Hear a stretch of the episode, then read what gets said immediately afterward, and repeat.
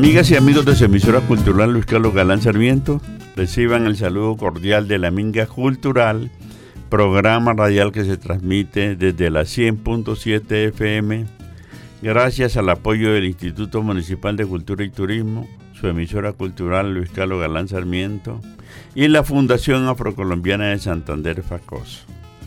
Desarrollamos en este espacio temas relacionados con la historia, la cultura, los valores, los aportes y la buena música afrodescendiente del mundo de Colombia y de Santander. Les acompañarán durante los siguientes 60 minutos en el control técnico el señor Álvaro Ayala y en la mesa de trabajo la doctora Vivian Idela Campo Ramírez. En la producción general su servidor y amigo Leonidas Ocampo.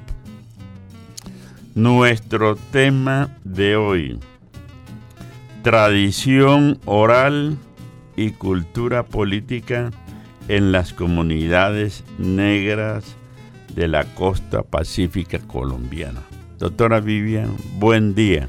Buen día, Leonidas, y buen día para todos nuestros oyentes. Bueno, entonces, doctora Vivian, de acuerdo a este tema que traemos para las comunidades, para nuestros oyentes en el día de hoy, cuál es la tradición oral y la cultura política, podemos comenzar dando un concepto, definiendo qué es la tradición oral o también conocida como oralidad. Sí, claro, Leonidas.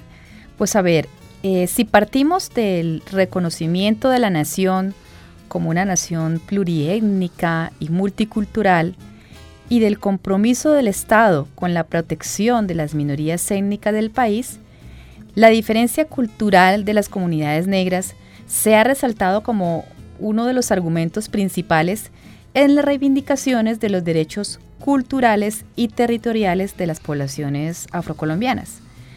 Un aspecto importante de esta diferencia cultural es, como usted ya lo mencionó, es la tradición oral esto sobre todo en las comunidades negras, siendo un elemento central en su reproducción sociocultural, en su función constante de reconstruir y transmitir la memoria colectiva del pueblo, pueblo afrocolombiano y en su práctica y reproducción de formas y estilos poéticos particulares como por ejemplo la décima, las coplas, la poesía, la literatura y los cuentos.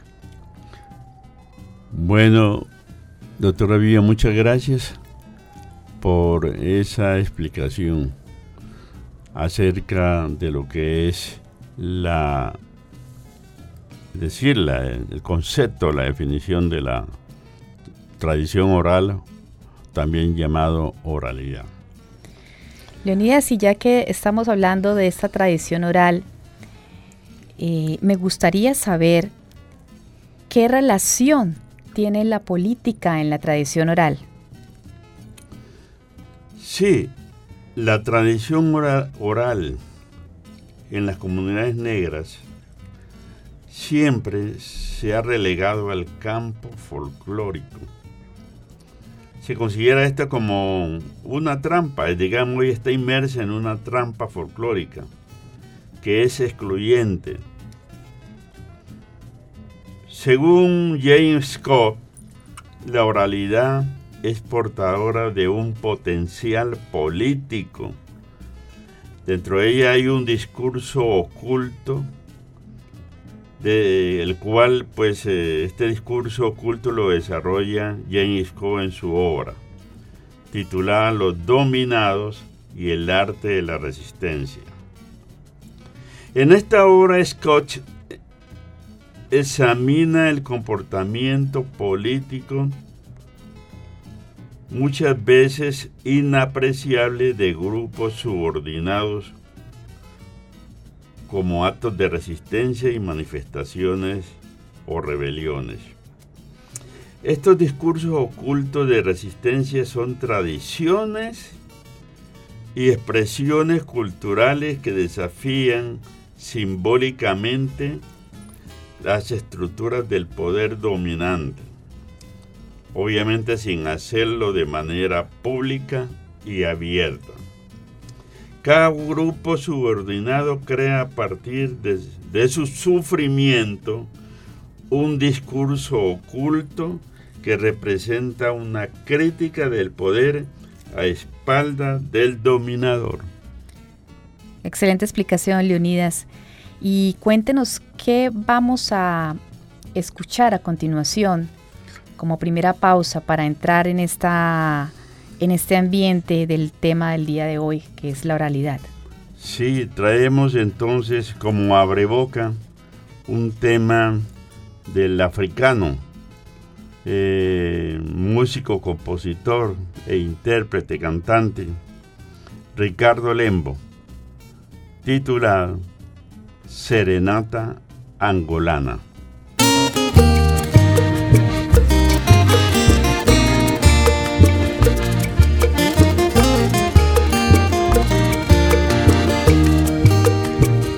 Com sentimento, amor e carinho, eu te ofereço esta simples melodia.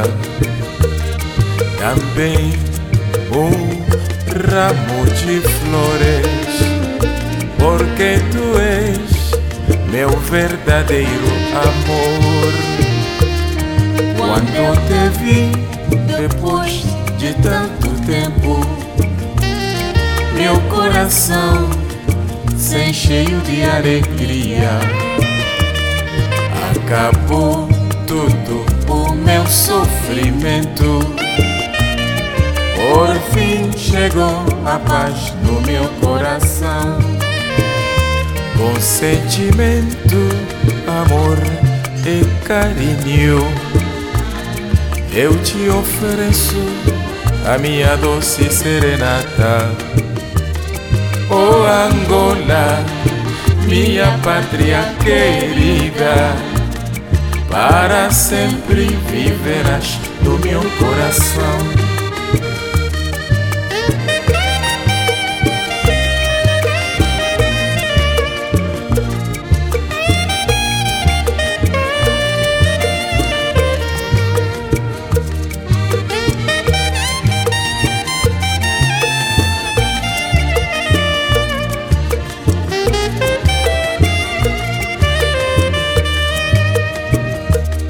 Quando te vi depois de tanto tempo, meu coração sem cheio de alegria acabou todo o meu sofrimento. Por fim chegou a paz no meu coração. Oh Angola, minha pátria querida ouça a minha doce serenata. Golaiame, terra dos meus amores, para sempre viverás no meu coração. Oh Angola, minha pátria querida, meu coração sem cheio de alegria. Acabou, todo o meu sofrimento. Por fim chegou a paz no meu coração.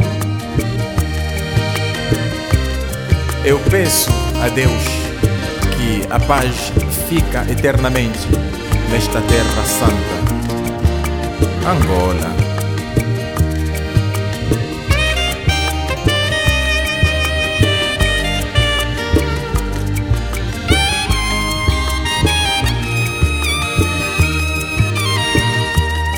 Oh Angola, minha pátria querida, ouça a minha doce serenata. Golaiame, terra dos meus amores, para sempre viverás no meu coração. Oh Angola, minha pátria querida. Meu coração sem cheio de alegria. Acabou todo o meu sofrimento. sofrimento. Por fim chegou a paz no meu coração. Oh Angola, minha pátria Minha querida, pátria querida. para sempre viverás no meu coração.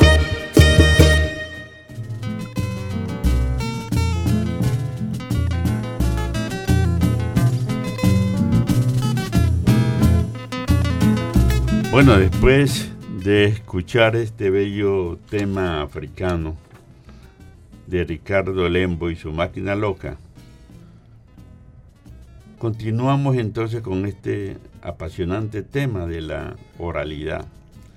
Y en ese orden de cosas, doctora Vivian, ¿usted qué nos puede decir acerca de la importancia sociocultural de la tradición oral en las poblaciones afrocolombianas? Bueno, realmente eh, la oralidad, sobre todo en el Pacífico y en las poblaciones afro- afrocolombianas, constituyen una plataforma desde la cual se apela a la necesidad de concientización frente a procesos de olvido de muchas formas de oralidad y de la reconstrucción de la memoria colectiva. En una sociedad como la nuestra, donde tenemos altos índices de analfabetismo, casi de un 38.8% según el Departamento Nacional de, Planeación, la tradición oral adquiere una gran importancia para transmitir la historia local y los valores morales o formas de pensamiento. Esta tarea corresponde en gran medida a los ancianos de las comunidades, aquellos que nosotros conocemos como los sabedores, quienes son los guardianes de estos conocimientos.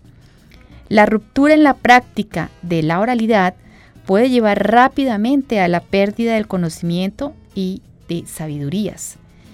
Como lo señaló el poeta y el expresidente senalegaes Leopoldo Sencor, él dice lo siguiente, la muerte de uno de esos ancianos es lo que para ustedes sería el incendio de una biblioteca de pensadores y poetas. Entonces, pues, Leonidas, no hace falta ser un Borges para apreciar la precariedad en que se encuentran los conocimientos y sabiduría de los libros no escritos, guardados sobre los estantes de las torres mentales de los ancianos en el Pacífico colombiano. Bueno, nos vamos a la siguiente pausa musical, Vivi, con un tema muy bonito de un grupo también famoso del Valle del Cauca, del Valle que vive en el Valle del Cauca. Eh, se llama Herencia de Timbiquí. De ellos vamos a escuchar el tema. Amanecer,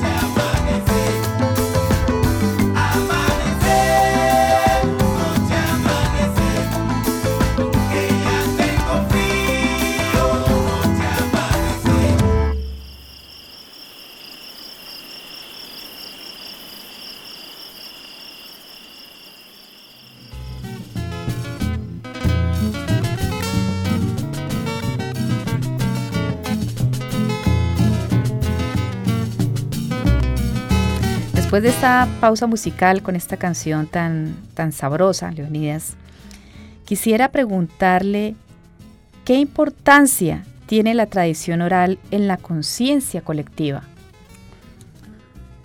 Bueno, Vivi, antes de respuesta a su pregunta, que me parece muy importante, enunciamos este pensamiento de Zapata Olivella.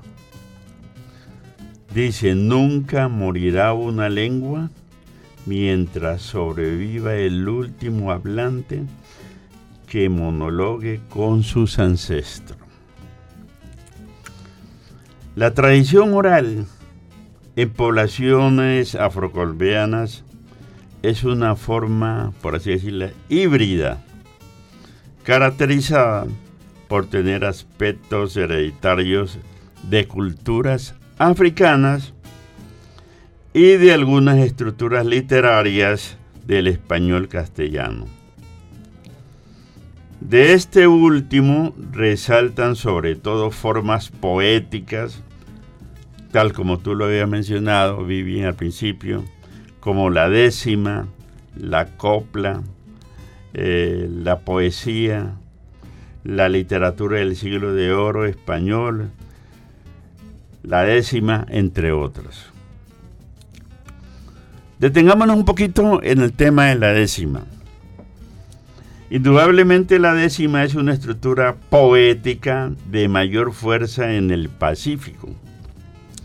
El decimero trabaja con la historia o la cotidianidad, con lo concreto o con lo simbólico. Por su temática, pueden ser a lo divino o a lo humano. Las décimas a lo humano pueden usarse para porfía, normatividad, de relaciones generacionales, interpersonales, enamoramiento, relatos de sucesos históricos, fabulación, críticas y y protesta social. Los decimeros son en cierta medida una especie de conciencia colectiva, críticos e historiadores de sucesos locales, nacionales y a veces internacionales. Son fabuladores y cantadores del amor y el desamor, de la fortuna y reveses de la suerte. Eso lo dice Pedro Pedrosa Ivanín. Entonces, la importancia y el estatus social del decimero son una herencia de culturas del África Occidental en las que el griot asume la función importante de transmisor de historias, éticas y valores morales. De hecho, el decimero afrocolombiano de hoy en día puede ser considerado el heredero del griot africano. Después de esta maravillosa explicación, Leonidas, y como para contextualizar un poquito más lo que nos acaba de hablar, de hablar sobre las décimas, ¿qué podemos escuchar a continuación? Sí, Vivi, vamos a escuchar un fragmento de una décima del maestro José Mario Riasco Riasco, titulado La concha de almeja. Escuchémoslo.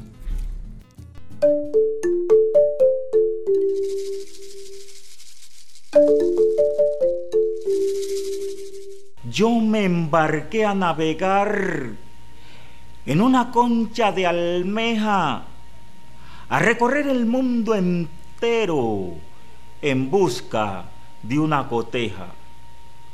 Salí allí de Tumaco con rumbo a Buenaventura y no embarqué un cargamento porque la mar estaba dura, pero sí embarqué 15 curas y un automóvil para andar a Guapi. Entré a cargar 100 tanques de gasolina y llevando en popa una niña, yo me embarqué a navegar. Desde el Cristóbal Colón salí con rumbo a Europa con una gran tripulación como de cien mil en popa con viento que a favor sopla. Atravesé casas viejas a muchas ciudades lejas, las visité en pocos días navegando noche y día en una concha de almeja, con un grande cargamento como de cien mil vitrolas, atravesé Cabo de Horno y no entró ni una ola. Llevaba 500 bolas, sobre cubierta un caldero, 700 mil marineros y otra gran tripulación. Y en esta navegación para cruzar el mundo entero, cuando llegué al mar del norte, que los náuticos me vieron, 300 mil vapores se unieron, que los llevara a remolque, 70 mil pailotes llenos de arroz y lenteja, los colgué junto a la reja y puse rumbo a Europa y arrimé a Constantinopla en busca de una coteja.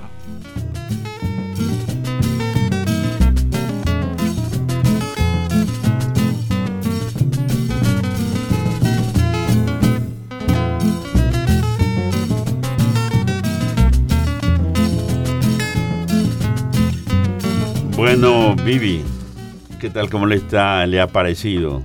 Muy lindo, muy lindo el- eh, esa forma de expresión oral, sobre todo muy característica de, de esa región. Muy descriptiva, abarca todo lo, el- la, la imaginación, la creatividad. Son imaginarios del autor. Viajar en una concha de almeja. Bueno, Vivi, también llama la atención cómo aparecen, por ejemplo, otras expresiones de la tradición oral, como los cuentos, las décimas de las cuales ya hablamos, las coplas, la fábula, los mismos chigualos, los alabados, cómo aparecen en este tema en la tradición oral. Bueno, le cuento que especialmente esos ancestros, los bisabuelos yorubas, eh, quienes con sus voces apacibles y sus manos tiernas eh, aplicaron como esa ternura en los cuentos contados y cantados, en los alabaos, en los arrullos, en las adivinanzas, en las fábulas, mitos, chigualos, cantos de cuna, décimas, proverbios, narraciones, cantos de boga, en fin, entre otras miles de expre- expresiones de oral, pues nos sirvió para cicatrizar las heridas de años y años de dolor y así evitar que se calcinaran las estructuras culturales de los primeros habitantes de la Tierra y para de esa forma sembrar el Pacífico con esta cantidad de maravillosas expresiones orales.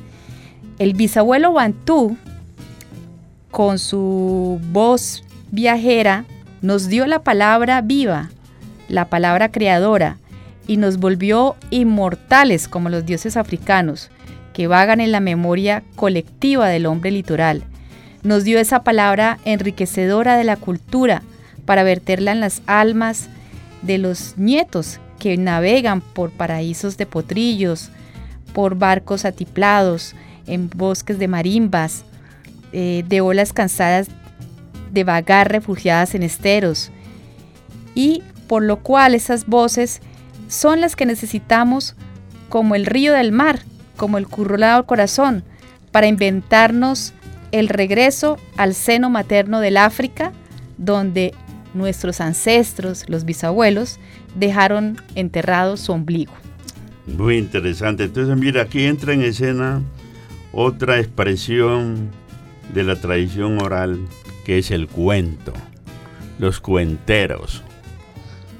En nuestro pueblo, esta es una práctica, pues no digamos eh, que todo el mundo tiene esta, est- estas cualidades, Pero sí hay algunos, por ejemplo, para ello hemos invitado aquí a nuestro amigo paisano Pachín Carabalí, muy famoso, muy conocido ya en Tumaco, de quien vamos a escuchar un fragmento de eso, de un relato bastante largo, pero vamos a abreviarlo, que se titula Songo Sorongo.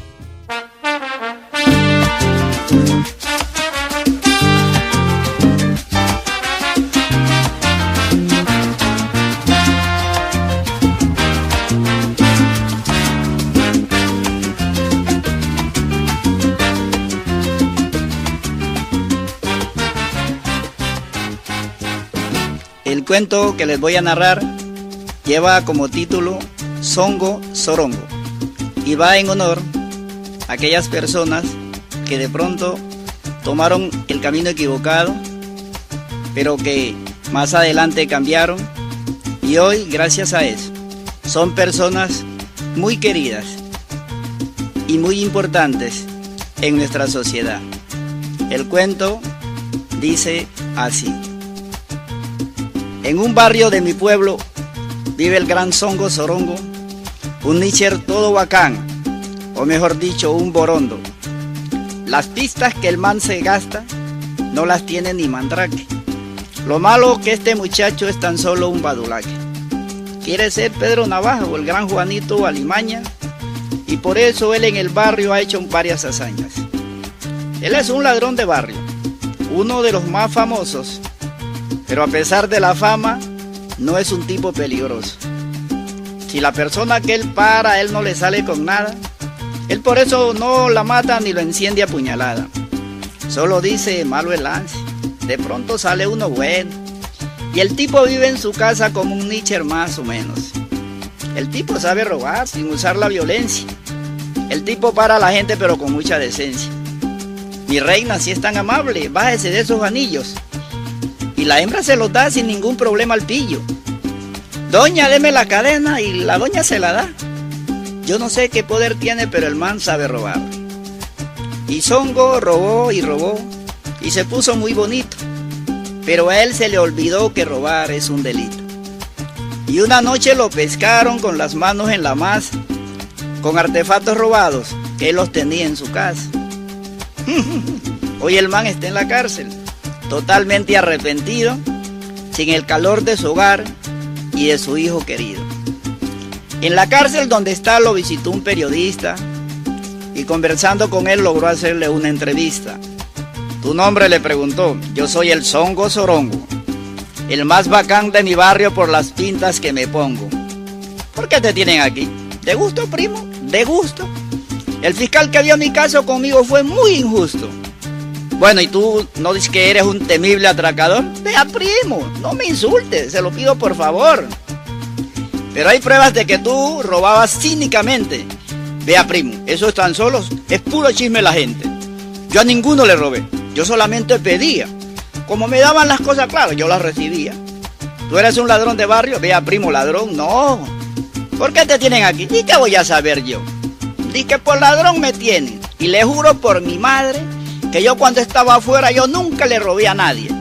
Hey, yo cuando vi a una hembra que iba todita embambada, yo le decía a mi reina, no se pique desollada, deme mija las alhajas, y la hembra me las daba. Pero escucha, viejo tal, yo nunca se las quitaba. Ellas mismas de su gusto me daban lo que pedía, reloj, cadenas, pulseras, que yo luego las vendía. Pero ladrón primo yo, que Dios me libre de eso. Yo prefería pedir cuando no tenía un peso. Las armas que yo tenía eran de puro juguete. Cuando me salían bravillas, yo siempre saliera cohete. Pero a usted, amigo Sorongo, lo agarraron en su casa. Como lo dice la gente con las manos en la masa. ¡Eh! Eso solo es una trampa que me tendieron a mí. Porque en una casa sola disque a robar me metí. Y eso arrasé con equipo, nevera, televisor. Y para darme mi caché me llevé hasta el computador. Y eso lo llevé a mi casa para vacilarlo yo pero alguien de mi barrio parece que me sabió. Y el dueño de aquellas cosas llegó donde yo vivía, todo renquía, es hediondo con más de 10 policías. So grandísimo ladrón me gritó en mi propia casa. Y yo le dije, mi pana, ¿usted qué es lo que le pasa? No me la montes así. ¿Yo qué es lo que te he robado?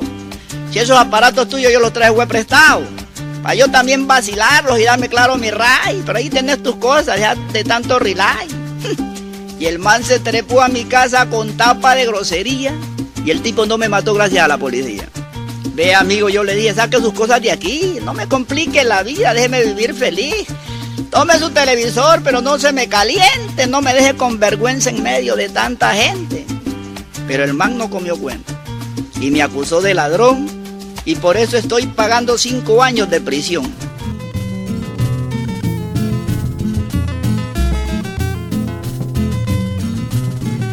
De este interesante cuento de Songo Sorongo, quisiera preguntarle cuál es el aporte y el papel de la mujer en la tradición oral, Leonidas. Sí, Vivi.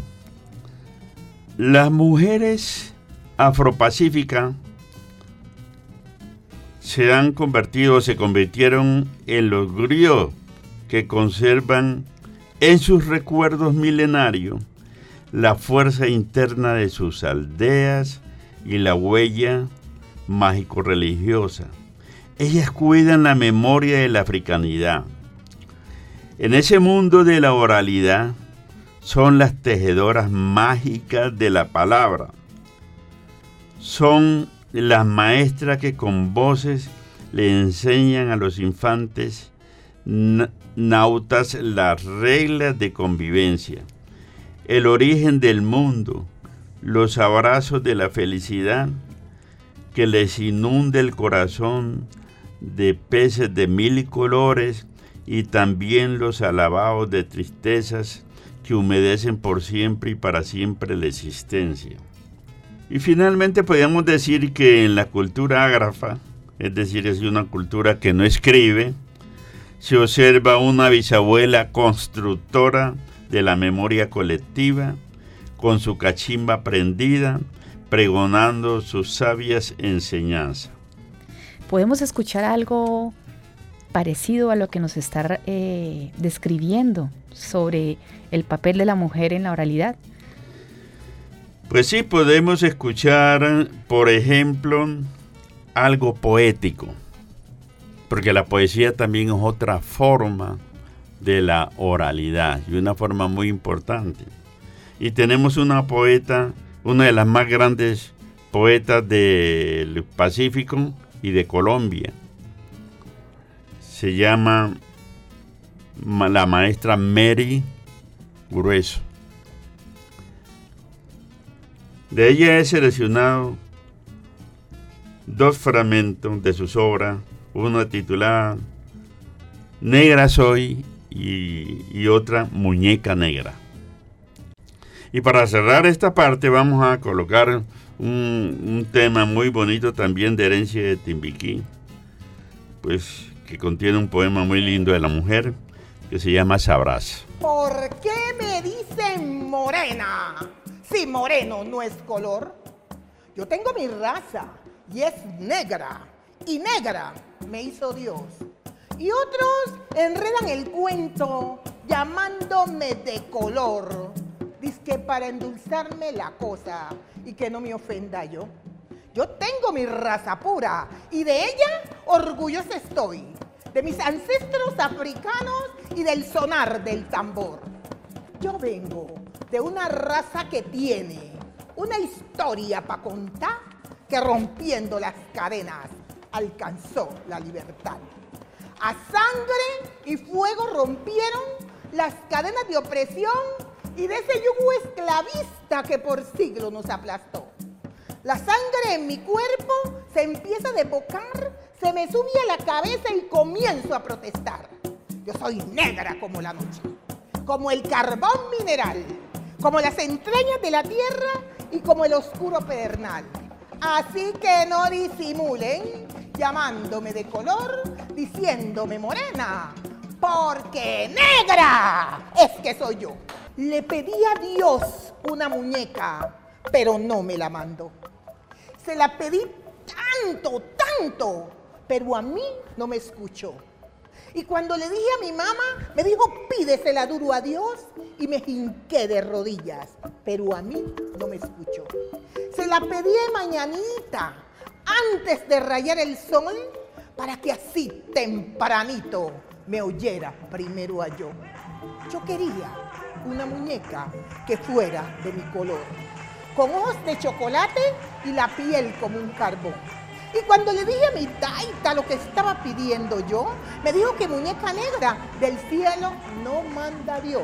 Busca tu pedazo de trapo y haz tu muñeca voz. Yo, muy tristecita, me fui a llorar a un rincón porque quería una muñeca que fuera de mi color. Mi mamá, muy angustiada, de mí se apiadó y me hizo una muñeca oscurita como yo.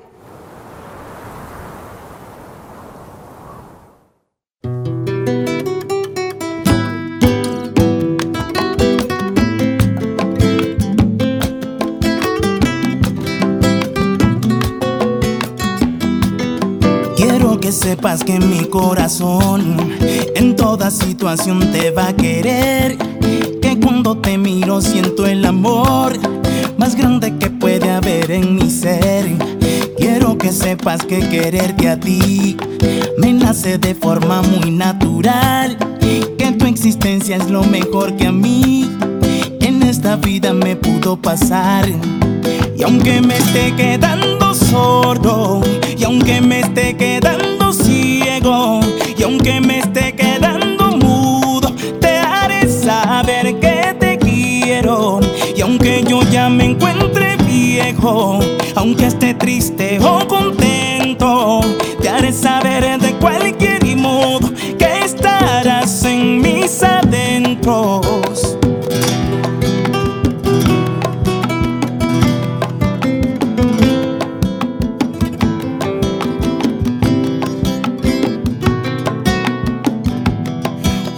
amanece y te puedo ver, mi vida se llena de luz total.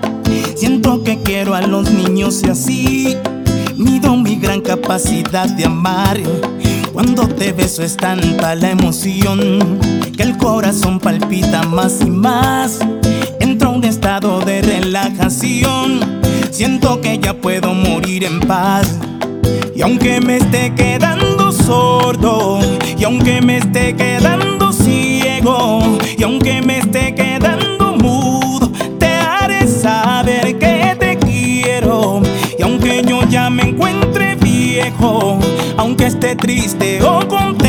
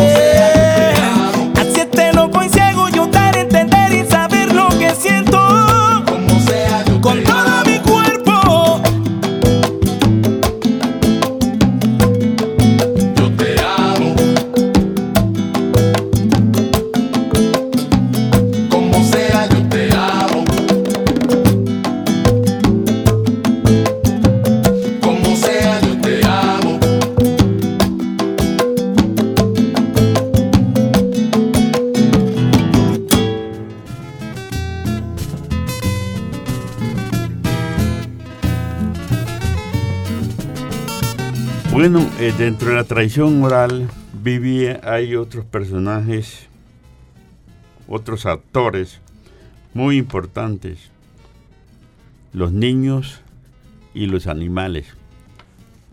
¿Nos puedes explicar un poco cuál es su participación, su relación en este tema de la tradición oral?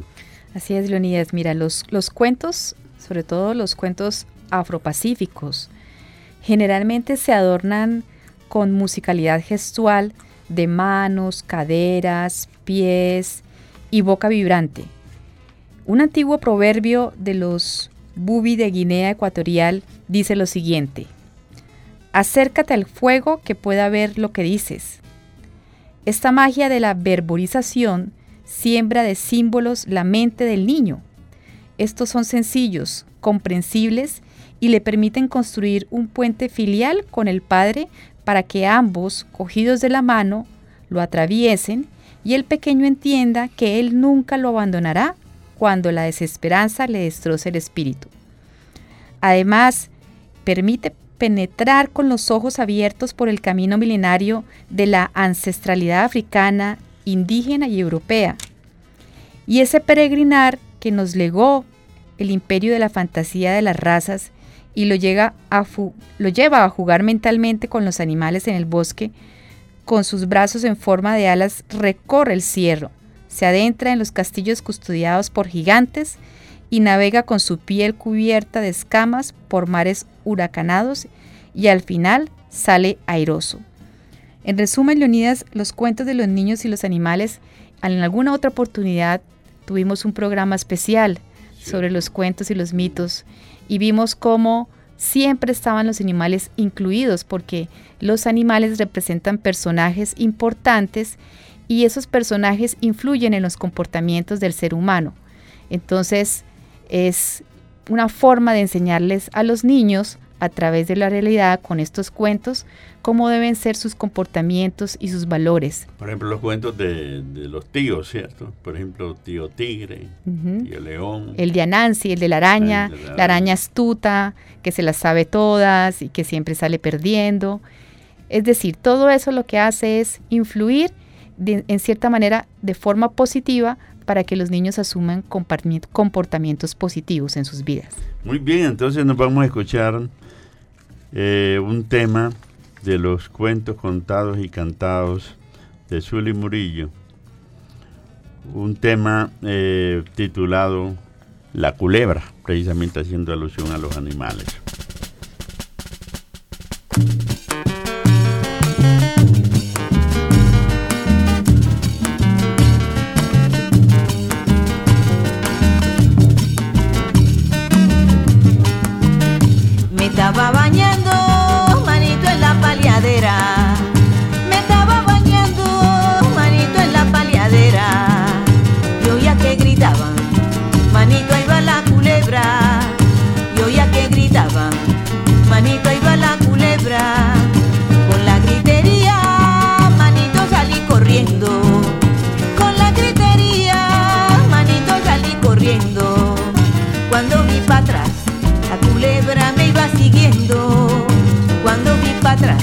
La culebra me iba siguiendo.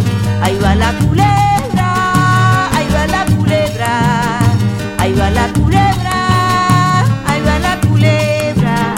Cuando vi para atrás, la culebra me iba siguiendo, manito ahí va, manito ahí va a correr. Ahí va la culebra, manito ahí va, manito ahí va a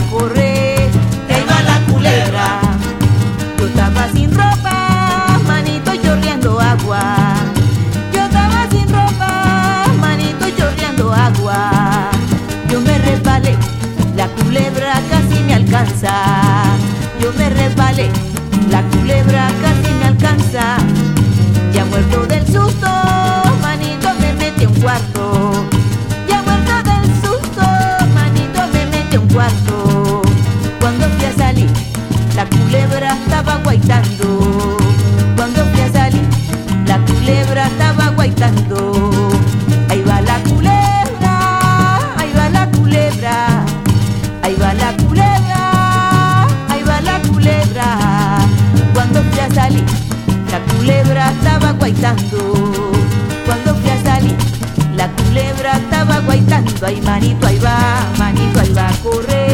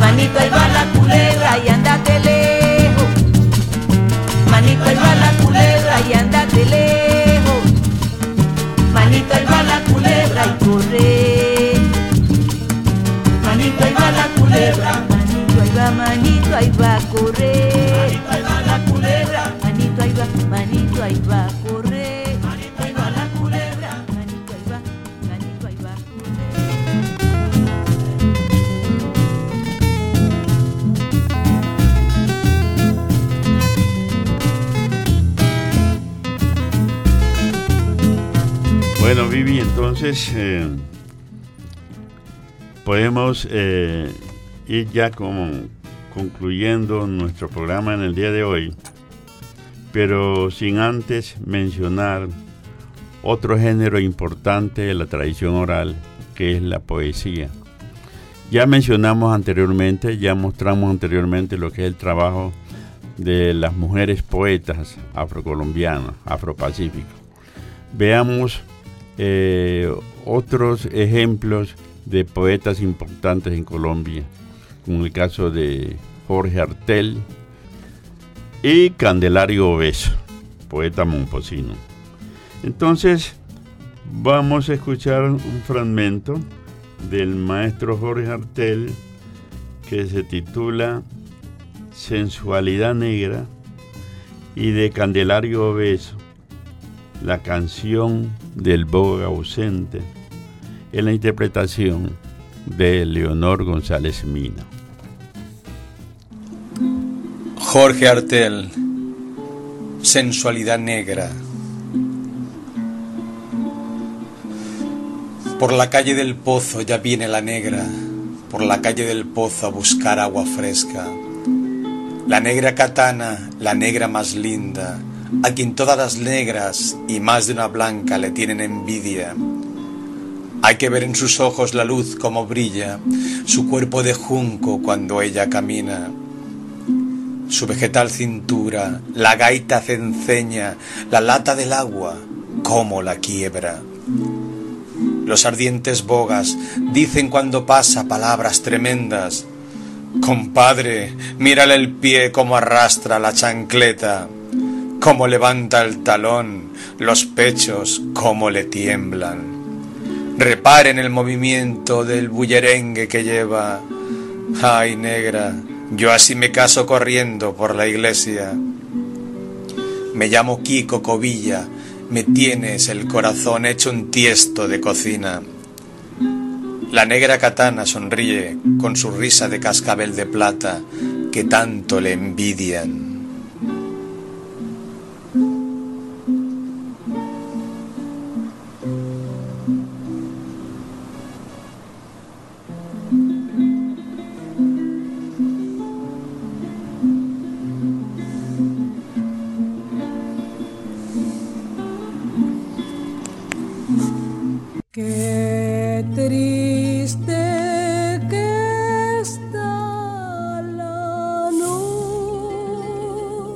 Noche,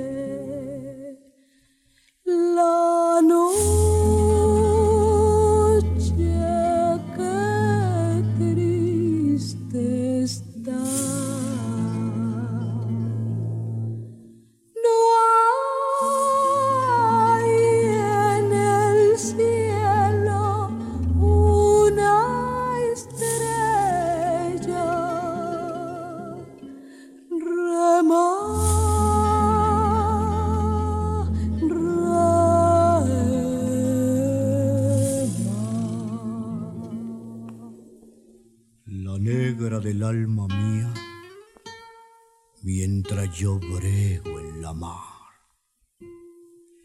bañado en sudor por ella, Yara, Yara.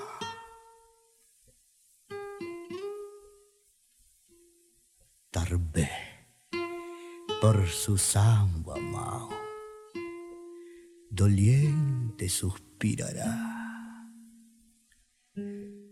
O tal vez ni me recuerde. Llora,